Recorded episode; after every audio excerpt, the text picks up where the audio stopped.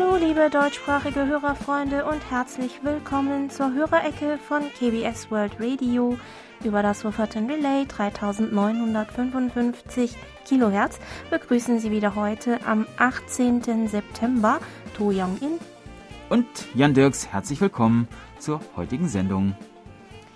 Ja, kaum zu glauben, dass die erste Septemberhälfte schon vorbei mhm. ist. So bleiben auch nur noch knapp zwei Wochen Zeit, in der unsere Hörerinnen und Hörer an der Umfrage zur Hörerzufriedenheit von KBS World Radio teilnehmen können. Ihre Meinungen und Anregungen zu unserem Programm, die Sie bei der Umfrage abgeben, bieten uns wertvolle Anhaltspunkte für die Gestaltung unseres Programms. Außerdem können Sie mit Ihrer Teilnahme auch den Erhalt des Programms auf der der Kurzwelle unterstützen. Die Umfrage läuft dieses Jahr nur online bis zum 29. September. Den direkten Link zur Umfrageseite finden Sie auf unserer Facebook-Seite und unserer Homepage. Auf der Homepage ist sie über ein Banner ganz oben auf der Startseite verlinkt.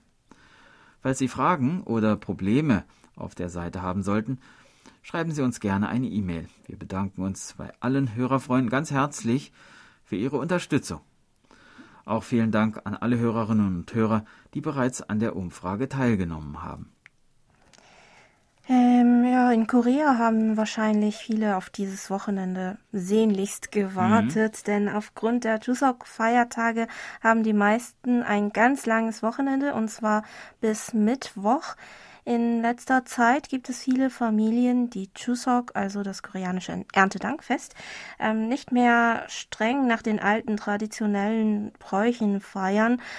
Zu diesen Bräuchen gehört zum Beispiel die Ahnenverehrungszeremonie Tesa, die gewöhnlich oder ja, Tare, die gewöhnlich im Hause des ältesten Sohnes der Familie abgehalten wird. So findet zum Beispiel im Falle der Familie meines Vaters die Zeremonie nicht bei uns, also bei meinen Eltern, statt, sondern bei meinem Onkel, da er der älteste Sohn der Familie ist mhm. und mein Vater der zweitälteste. Ähm, diese Tradition geht auf den Konfuzianismus der Joseon-Zeit zurück und beruht auf dem Prinzip der kindlichen Pietät, also Liebe und Respekt gegenüber den Eltern und Vorfahren.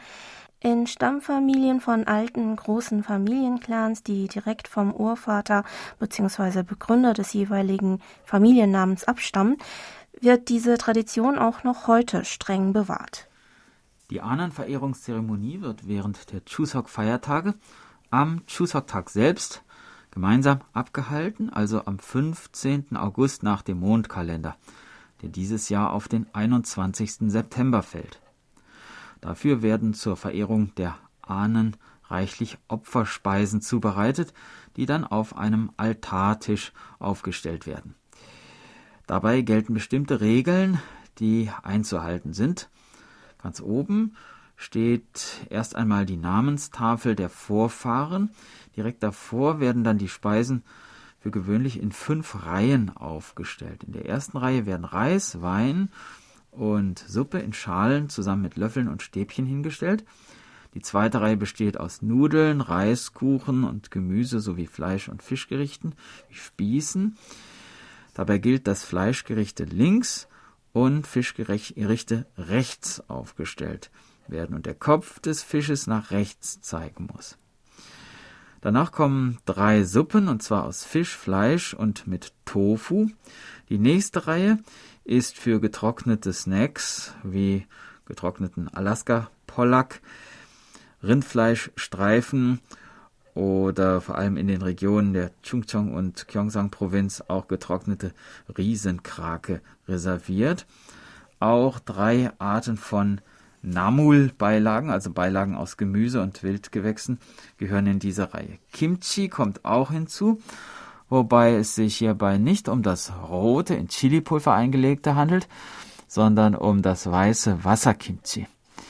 Denn bei den Opferspeisen für die Ahnenverehrungszeremonien wird auf Chilipulver oder Marinade aus Knoblauch verzichtet.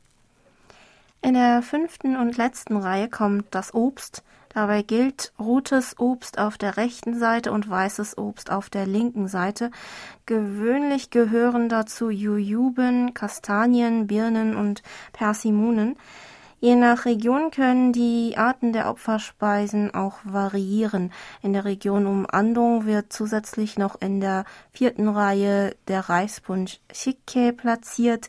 In der Gyeongsang-Provinz gehört üblicherweise in die zweite Reihe noch fermentiertes Haifleisch, das in Ei und Mehl eingetraucht äh, gebraten wird.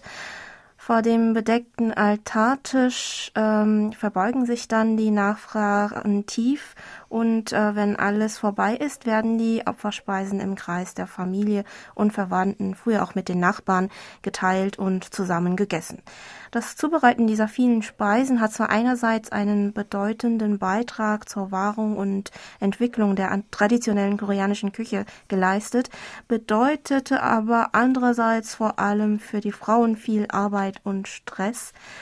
Vor allem in Großstädten kaufen heute deshalb viele Familien einfach die einzelnen Speisen zum Beispiel auf den Märkten oder in Beilagenläden, anstatt sie selbst zu kochen. Wie auch meine Schwiegermutter zum Beispiel, mhm. die es wichtiger findet, gemeinsam erholsame, glückliche Feiertage zu verbringen, als die ganze Zeit am Herd zu stehen. Mhm.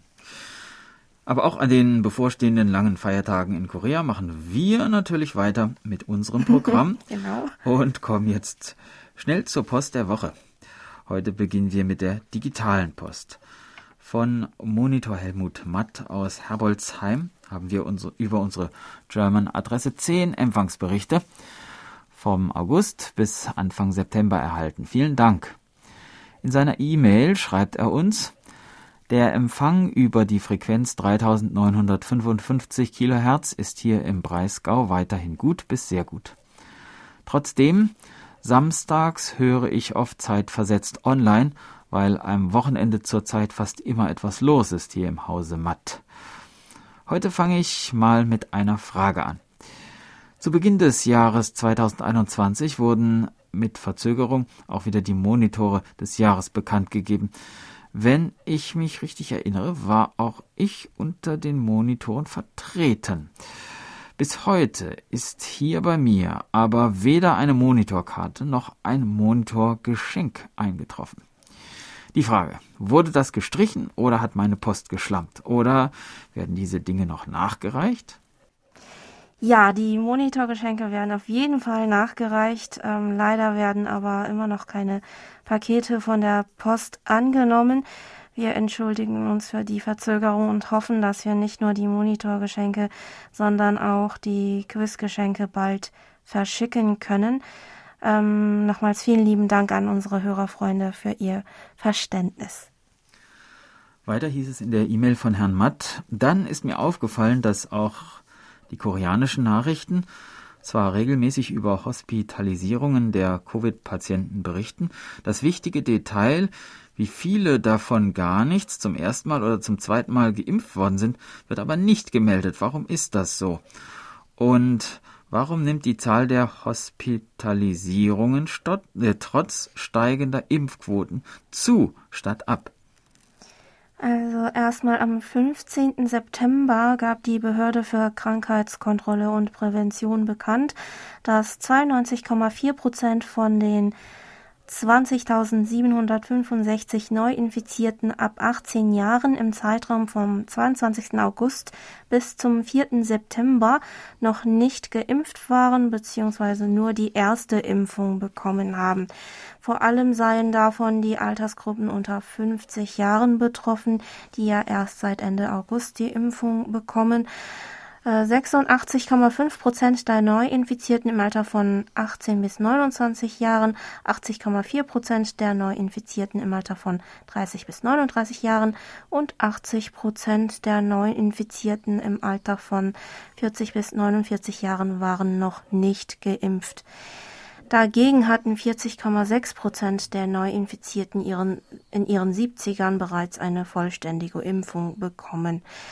Die Verbreitung der Delta-Variante wird als ein Grund der zunehmenden Zahl der Neuinfektionen genannt.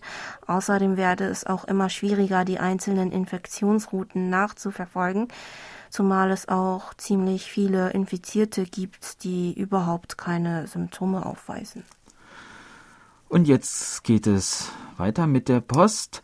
Von Monitor Nuri Streichert aus Hildesheim sind seine Empfangsberichte von den letzten zwei Wochenenden bei uns angekommen, wofür wir uns bedanken. Herr Streichert berichtet uns außerdem, erstmals habe ich am Samstag das deutsche Programm von KBS mit meinem Texon PL 390 empfangen, habe mir, nachdem ich mich von meinem Freund getrennt habe, dieses Gerät geleistet. Und ich muss sagen, so hat die Trennung auch was Gutes, da mir das Gerät sehr gut gefällt. Nichtsdestotrotz muss ich sagen, dass ich die Trennung zwar überlebt habe, ich mich dadurch aber nicht so gut fühle und dass ich ihn doch stark vermisse. Der kleine Leo hat jetzt die erste Woche in der Grundschule rum. Bisher gefällt es ihm sehr gut, da er auch eine nette Lehrerin hat. Wenn ich da an meine erste Klassenlehrerin denke, läuft es mir heute noch eiskalt den Rücken runter, meint Herr Streichert.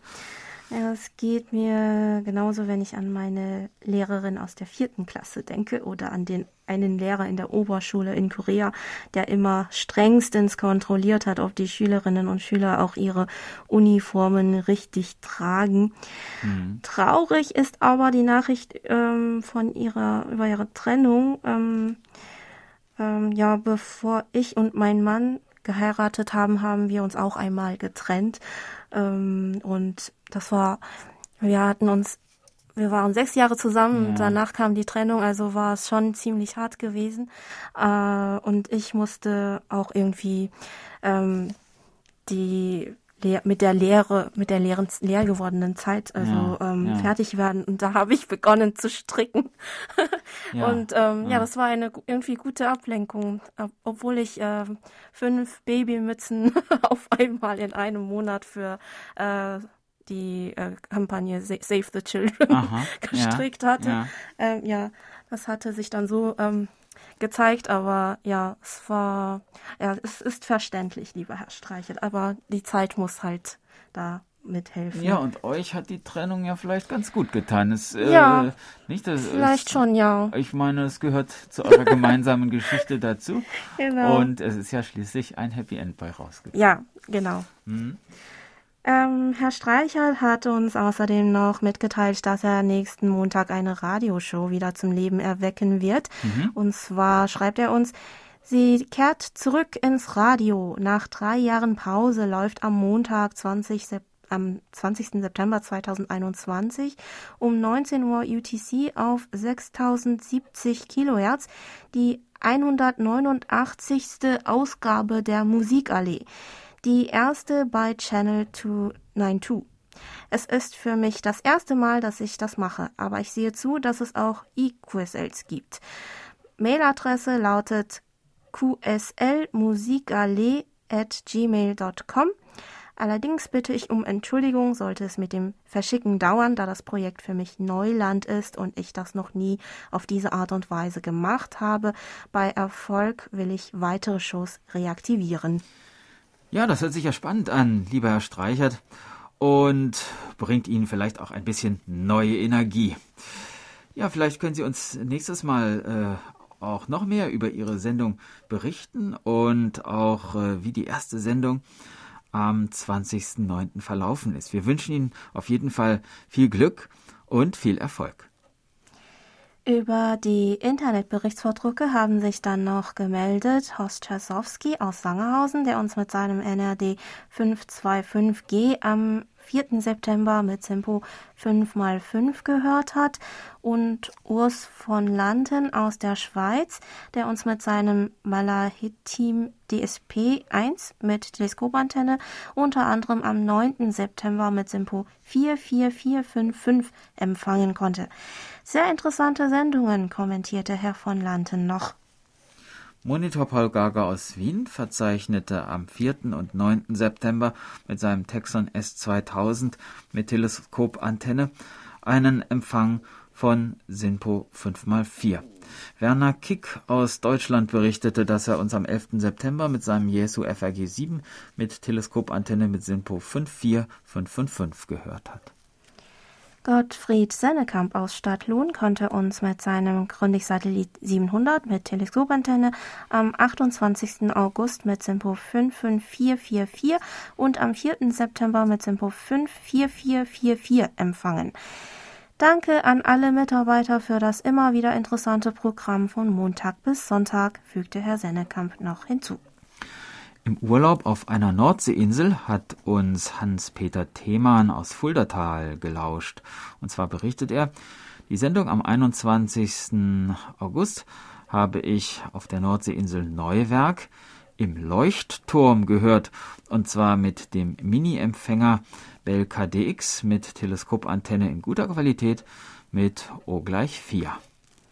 Am 11. September hörte Herr Themann dann wieder zu Hause bei uns rein, und zwar mit seinem Reuter RDR 55E mit Simpo 55444. Er bedankte sich auch für die Post von uns, die im Juli noch eintraf. Dann gab es noch mehrere Empfangsberichte von Monitor Burkhard Müller aus Hilden, der uns mit seinem Reuter RDR 50C mit 13 Meter Drahtantenne und Tiking und Koch Antennentuner unter anderem am 10. September mit Simpo 54444 gehört hat.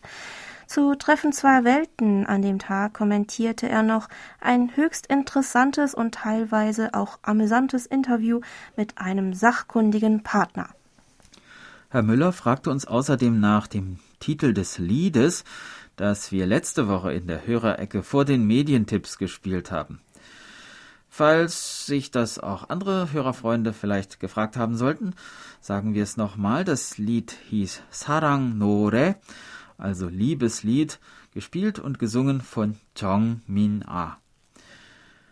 Für die heutige Musikpause haben wir folgendes Stück herausgesucht. Tara Tara, Lieber Mond, gespielt vom Sungmyeong Kayagum Ensemble.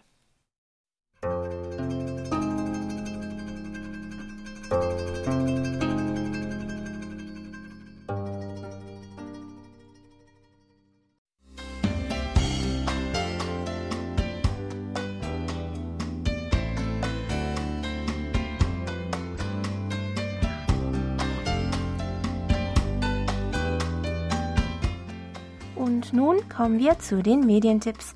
Auch diese Woche wieder ein herzliches Dankeschön an Monitor Erich Kröpke für die Zusammenstellung.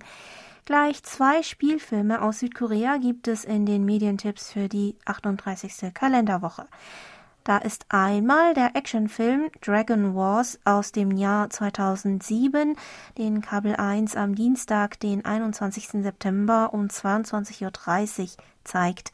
Eine koreanische Legende, nach der finstere Wesen vor 500 Jahren versucht haben, durch ein Menschenopfer die Kontrolle über einen Drachen zu bekommen, wird in das Los Angeles der Gegenwart fortgeschrieben.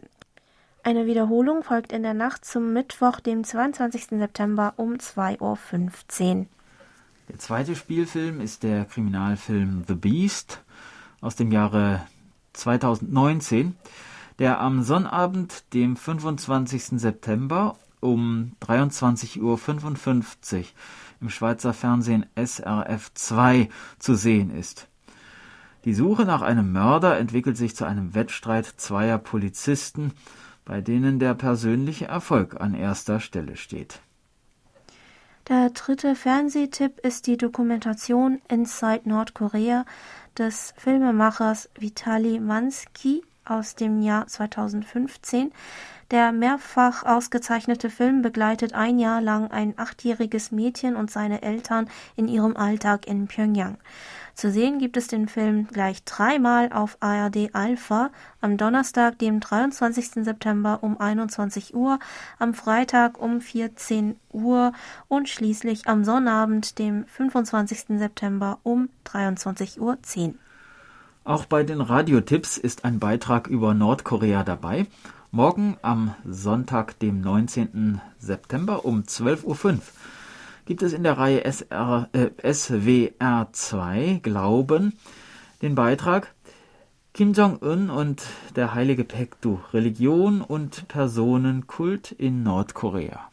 Musikalisches bietet der Saarländische Rundfunk in seinem Programm SR2 Kultur am Donnerstag, dem 23. September um 20.04 Uhr. Aus der Kongresshalle in Saarbrücken wird im Rahmen der Musikfestspiele Saar ein Live-Konzert mit der Deutschen Radiophilharmonie und der südkoreanischen Pianistin Sun Yorim übertragen. Das waren die Medientipps. Vielleicht interessiert es noch die Filmfans unter unseren Hörerfreunden, dass gerade online das Korea Independent Film Festival läuft. Darauf hat uns Herr Kröpke ebenfalls aufmerksam gemacht.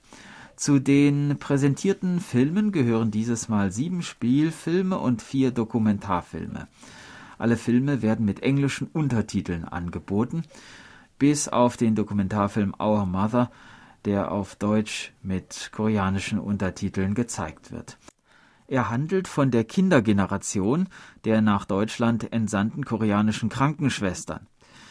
Weitere Infos zu diesem Online-Filmfest und den einzelnen Filmen sowie den Link zur Streaming-Plattform finden Sie auf der Homepage des Koreanischen Kulturzentrums. Die Filme können Sie sich bis zum 30. September kostenlos anschauen. Und dann gibt es noch einen kurzen Hinweis in eigener Sache.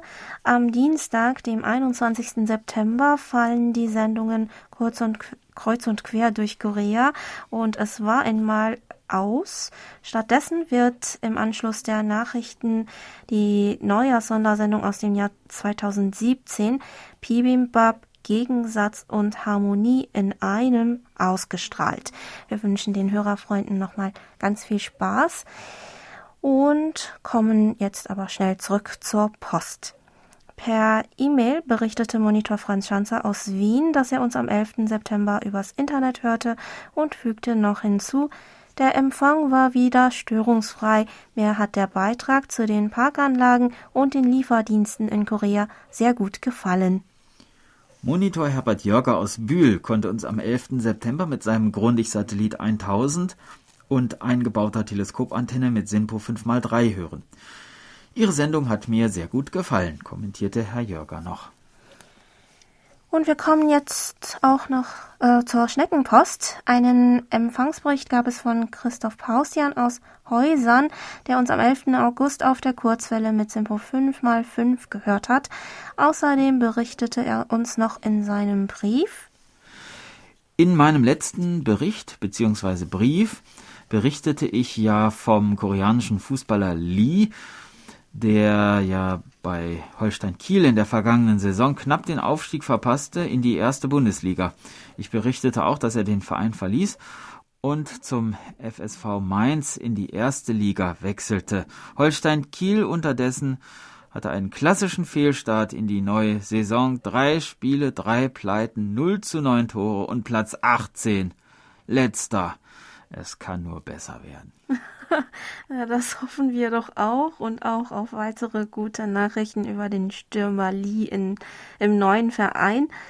Von unserem britischen Freund Grant Skinner haben wir ebenfalls einen Empfangsbericht erhalten, wonach er uns am 18. August mit seinem Grundig YB 400 mit Simpo 5x5 empfangen konnte. Herr Skinner kommentierte außerdem noch, das deutschsprachige Programm von KBS World Radio hat viel zu bieten. Sie sind ein hart arbeitendes Team und ihre Bemühungen werden sehr geschätzt. ja, das freut uns und wir werden weiter hart arbeiten. Dann haben uns noch einige Hörerfreunde aus ihrem Urlaub bzw. über ihren Urlaub berichtet. Andreas Wendland schreibt uns zum Beispiel auf einer Postkarte, in diesem Jahr war auch ein Kurzwellenempfänger im Urlaub dabei und auf Usedom ist das Programm auch sehr gut zu empfangen. Die Bilder dieser Karte zeigen das beschauliche Hinterland der Insel. Am Ostseestrand geht es weit weniger beschaulich zu. Auch Monitor Michael Lindner aus Gera erzählte uns von seinem Urlaub. Er schreibt, Endlich sitze ich wieder an meinem heimischen PC und kann euch einige persönliche Zeilen nach Seoul schicken. Lange Zeit waren wir unterwegs, haben unsere Urlaubszeit voll genossen und ausgeschöpft. So bereisten wir gleich mehrere Bundesländer Bayern, Baden-Württemberg und letztendlich Niedersachsen. Wunderbare Landschaften haben wir gesehen und unzählige Sehenswürdigkeiten besucht. Die letzten sieben Tage verbrachten wir dann im Weserbergland mit unserem siebenjährigen Enkel Philipp. Das war in der Tat Urlaub besonderer Art, sind wir doch dabei wieder so richtig jung geworden. Die größte Belustigung allerdings waren unzählige Fahrten mit Philipp auf der Sommerrodelbahn, wo Opa Michael fast wieder zum Kind wurde. Der ersten Fahrt sah ich mit großer Skepsis entgegen, konnte mich aber davor nicht drücken. Aber ehrlich, es machte mir mit meinen 66 Lenzen tatsächlich richtig Spaß, mit meinem Enkel die Bahn hinunter zu sausen. Ja, das klingt doch nach einem Riesenspaß. Aus dem Urlaub in Heidelberg berichtete uns Herr Lindner auch weiter, und zwar folgendes.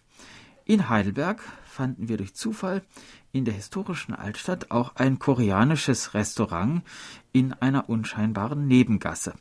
Wir waren sehr erstaunt, da es in unserer Gegend so etwas überhaupt nicht gibt.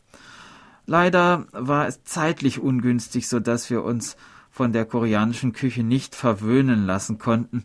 Schade, aber es wird schon irgendwann mal klappen, dass wir in einem koreanischen Restaurant speisen können. Spätestens, wenn wir unseren großen Sohn besuchen, der ja schon sehr lange Zeit in München lebt. Ja, also in Heidelberg studieren ja auch ziemlich viele Koreaner mhm. und ähm, es gehört auch zu den beliebtesten Reisezielen unter den Koreanern in Deutschland. Daran muss es ja vielleicht liegen, dass, es, dass sich dort auch ein koreanisches mhm. Restaurant befindet. Aber in München gibt es bestimmt auch eins oder sogar mehrere. Hm. Ähm, dann ist auch noch ein Brief von Monitor Michael Willruth aus Frankfurt am Main eingetroffen, den er uns in seinem Urlaub auf der Insel Borkum im August geschickt hat. Beigelegt war auch eine Karte mit Strandkörben und einem Leuchtturm.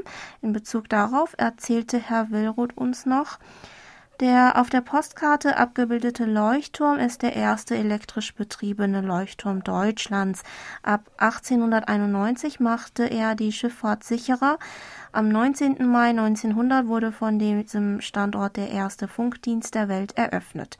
Es wurde im Morsechord zum Feuerschiff Borkum-Riff gefunkt. Der Sender war Knallfunkensender und der Empfänger ein Fritter. Das Rufzeichen war KBM. Heute wird nur noch das Radar auf dem Leuchtturm zur Überwachung der Schifffahrt genutzt. Das Leuchtfeuer hat keine Funktion mehr. Weiter schreibt uns Herr Willruth in seinem Brief, auf der Nordseeinsel Borkum sind ihre Sendungen gut zu empfangen. Borkum ist vom Wattenmeer umgeben und gehört zum Nationalpark Niedersächsisches Wattenmeer. Die UNESCO hat den Nationalpark zum Biosphärenreservat erklärt. Seit 2009 gehört das deutsche Wattenmeer zum UNESCO-Weltnaturerbe. Vor einigen Jahren brachten sie einen Beitrag über das Wattenmeer in Korea. Habe leider die Details von diesem Beitrag vergessen. Es wäre schon schön, wenn Sie diesen Beitrag noch einmal wiederholen würden. Ja, das machen wir natürlich gerne. Mhm. Ähm, äh, in Korea erstrecken sich Wattflächen an der Küste des Westmeeres oder des Gelben Meeres und des Südmeeres und umfassen eine Fläche von knapp 2500 Quadratkilometern. Davon liegen 83 Prozent der Wattflächen am Westmeer, dieses Jahr wurden vier Wattgebiete aus Korea zum UNESCO-Weltnaturerbe erklärt. Sochon Ketbol, also Ketbol ist Wattgebiet, Wattmeer, mhm. ähm, in der Provinz Südchungcheong, Gutang Ketbol in Nordcholla und Sinan Ketbol sowie Posong Suncheon Ketbol in der Südcholla Provinz. Davon erstreckt sich lediglich das Posong Suncheon Ketbol in Südcholla am Südmeer. Sämtliche Wattgebiete stehen unter Schutz, einige davon sind Feuchtgebiete von internationaler Bedeutung nach dem Ramsar-Übereinkommen. In koreanischen Wattgebieten leben 22 vom Aussterben bedrohte Arten von Wasservögeln und fünf Arten von wirbellosen Meerestieren.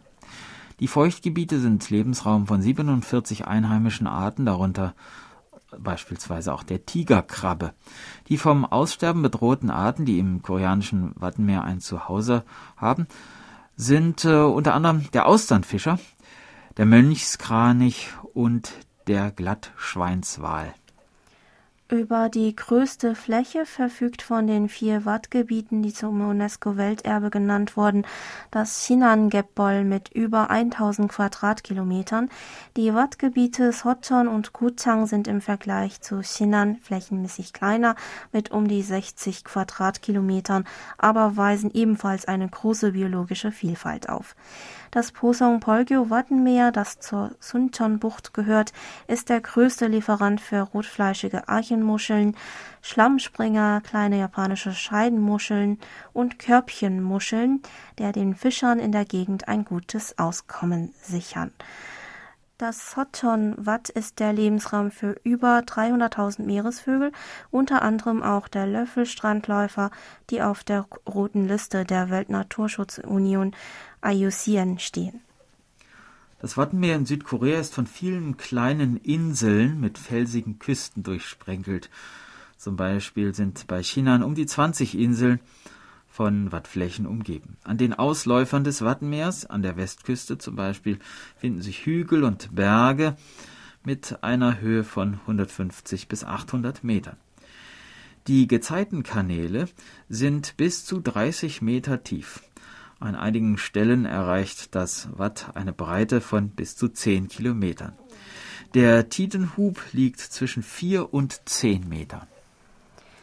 Die Wattgebiete in Korea haben lange unter den Folgen intensiver Landgewinnungsprojekte, die in den 1960er und 70er Jahren mit der raschen wirtschaftlichen Entwicklung des Landes einhergingen, leiden müssen. Aber seit mehreren Jahren setzt sich die Regierung zusammen mit den Bewohnern der Wattgebiete stark für ihren Schutz ein.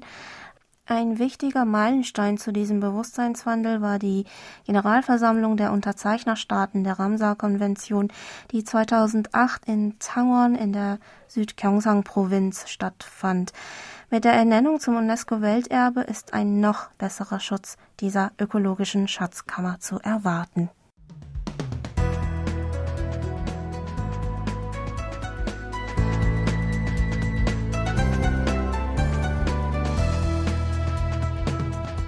Sie hören KBS World Radio mit der Hörerecke. Geburtstagsecke. Auf der Geburtstagsliste von Monitor Bernd Seiser stehen diese Woche Walter Bayer in Illingen, Ralf Thorsten Berger in Leipzig, Christian und Polina Milling in Euskirchen, Rainer Englert in Bruck-Eichsing, Oliver Füller in Simmern, Wolfgang Schmeißer in Gaggenau-Selbach, Hans Gostschan in Cottbus und Fabian Schulz-Luckenbach in Bad Nauheim. Herzlichen Glückwunsch zum Geburtstag. Wir wünschen Ihnen alles Liebe und Gute. Begleitet werden unsere Glückwünsche von Musik. Haul und Jay singen Perhaps Love.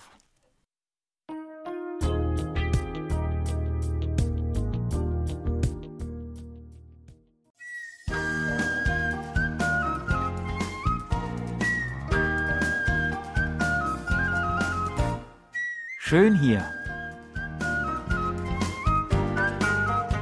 Ausflugstipps für Korea mit Jan Dirks.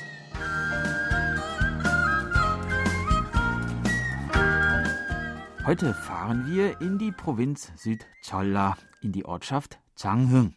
Ein kleines Dörfchen, nicht einmal 40 Familien leben hier. Wofür ist dieser Ort bekannt?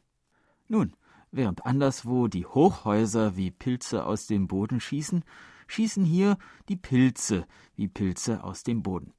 Genauer gesagt Pyogo-Pilze, die hier, wie auch andere landwirtschaftliche Produkte, noch auf traditionelle Art und Weise angebaut werden, was dem Dorf das Prädikat einer Slow City, also einer traditionell bewussten und nachhaltig wirtschaftenden Gemeinde eingebracht hat.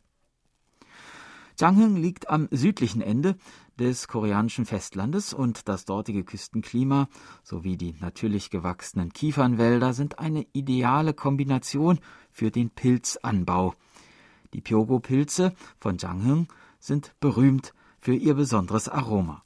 Sie wurden erstmals 1454 urkundlich erwähnt. 2500 Tonnen Pilze werden in diesem kleinen Dorf jährlich geerntet. Die Pilze wachsen auf den alten Kiefern und werden keinerlei sonstigem Dünger oder anderen Chemikalien ausgesetzt. Die Pilze aus Tangen, die wohl qualitativ hochwertigsten Pilze Koreas, sind besonders reich an Ballaststoffen und Vitamin B und werden als natürlicher Geschmacksverstärker in verschiedenen Gerichten verwendet. Wer sie vielleicht als Souvenir im Flugzeug mitnehmen möchte, sollte die getrocknete Variante wählen. Doch Zange ist nicht nur ein traditionelles Bauerndorf, sondern auch ein lebendiges Naturreservat. Aufgrund der sauberen Umwelt gibt es hier noch die ansonsten in Korea fast ausgestorbenen Skarabäen zu sehen, für die im Dorf eigens ein Fest veranstaltet wird. Ebenso wie riesige Hirschkäfer und bis zu 30 Zentimeter lange Würmer. Entlang der Waldwege kann man sich über das hiesige Ökosystem informieren und auf den Pilzfeldern auch selbst einmal die Ernte miterleben. Auf der Südseite des Berges Kajisan wurde in der Schiller-Dynastie der kleine Tempel Podimsa errichtet. Er passt sich wunderbar in die Landschaft ein Vorbei an den beiden Toren Iljimun und Sachonwangmun kommt man ins Tempelinnere. Besonders beliebt ist die Heilquelle auf dem Tempelgelände, deren gesundheitsfördernde Wirkung nach wissenschaftlichen Untersuchungen offiziell anerkannt wurde. Der Chongwansan zählt zu den schönsten Bergen der Region Cholla. Im Frühling blühen hier die Kamelien und im Sommer sorgt das hohe schilfähnliche Pampasgras für eine spektakuläre Landschaft. Vom Gipfel des Berges hat man einen atemberaubenden Ausblick auf die unzähligen Inseln des Tadohe Meeresnationalparks. Wem der Aufstieg zu beschwerlich ist, der kann sich aber auch einfach an dem herrlichen Waldgebiet erfreuen, das um den Berg herum liegt und mit gut gepflegten Pfaden sowie kleinen Attraktionen am Wegesrand aufwartet. Zeit zum Ausspannen. Slow City Tourismus heißt schließlich Entschleunigung. Neben diesen ruhigen und beschaulichen Attraktionen gibt es in Jiangheung zu bestimmten Zeiten aber durchaus auch Action. Beispielsweise auf dem immer samstags stattfindenden regionalen Markt. Hier ist eine ganze Menge los, besonders an den Ständen für regionale Spezialitäten. Empfehlenswert sind zum Beispiel die verschiedenen Muschelarten, das hiesige Rindfleisch und der frische Sundubu, weicher Tofu.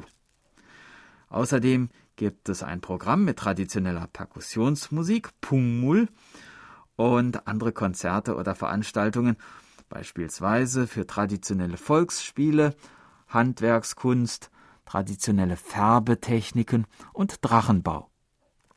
Auf dem hiesigen Markt kaufen durchaus nicht nur Touristen ein, sondern auch die Bewohner der ländlichen Umgebung. Und noch eine ganz besondere Attraktion hat Jangen zu bieten. Im Dorf Panol, in dem man nur ökologisch einwandfrei und organisch anbaut, wachsen seit alters her viele Eichen. Schlaue Bewohner dachten sich, dass man neben den Pilzen auf den Eichen doch auch gleich noch Hirschkäfer großziehen könnte. Die Hirschkäfer brauchen ein Jahr, bis sie vollständig ausgewachsen sind und erzielen auf dem Markt Höchstpreise. Sie sind eine Haupteinnahmequelle dieses Dorfes. Und zur Feier dieses ungewöhnlichen Wirtschaftszweiges gibt es jedes Jahr im Juli ein Festival. Besonders interessant ist das Informationsangebot zur Aufzucht der Käfer, bei der man selbst zuschauen kann.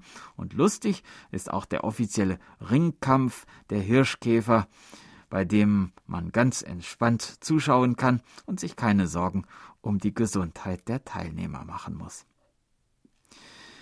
Das war unser Ausflugstipp für heute. In einer Woche starten wir die nächste Tour und würden uns freuen, wenn Sie uns wieder begleiten. Tschüss und bis dann, sagt Jan Dirks.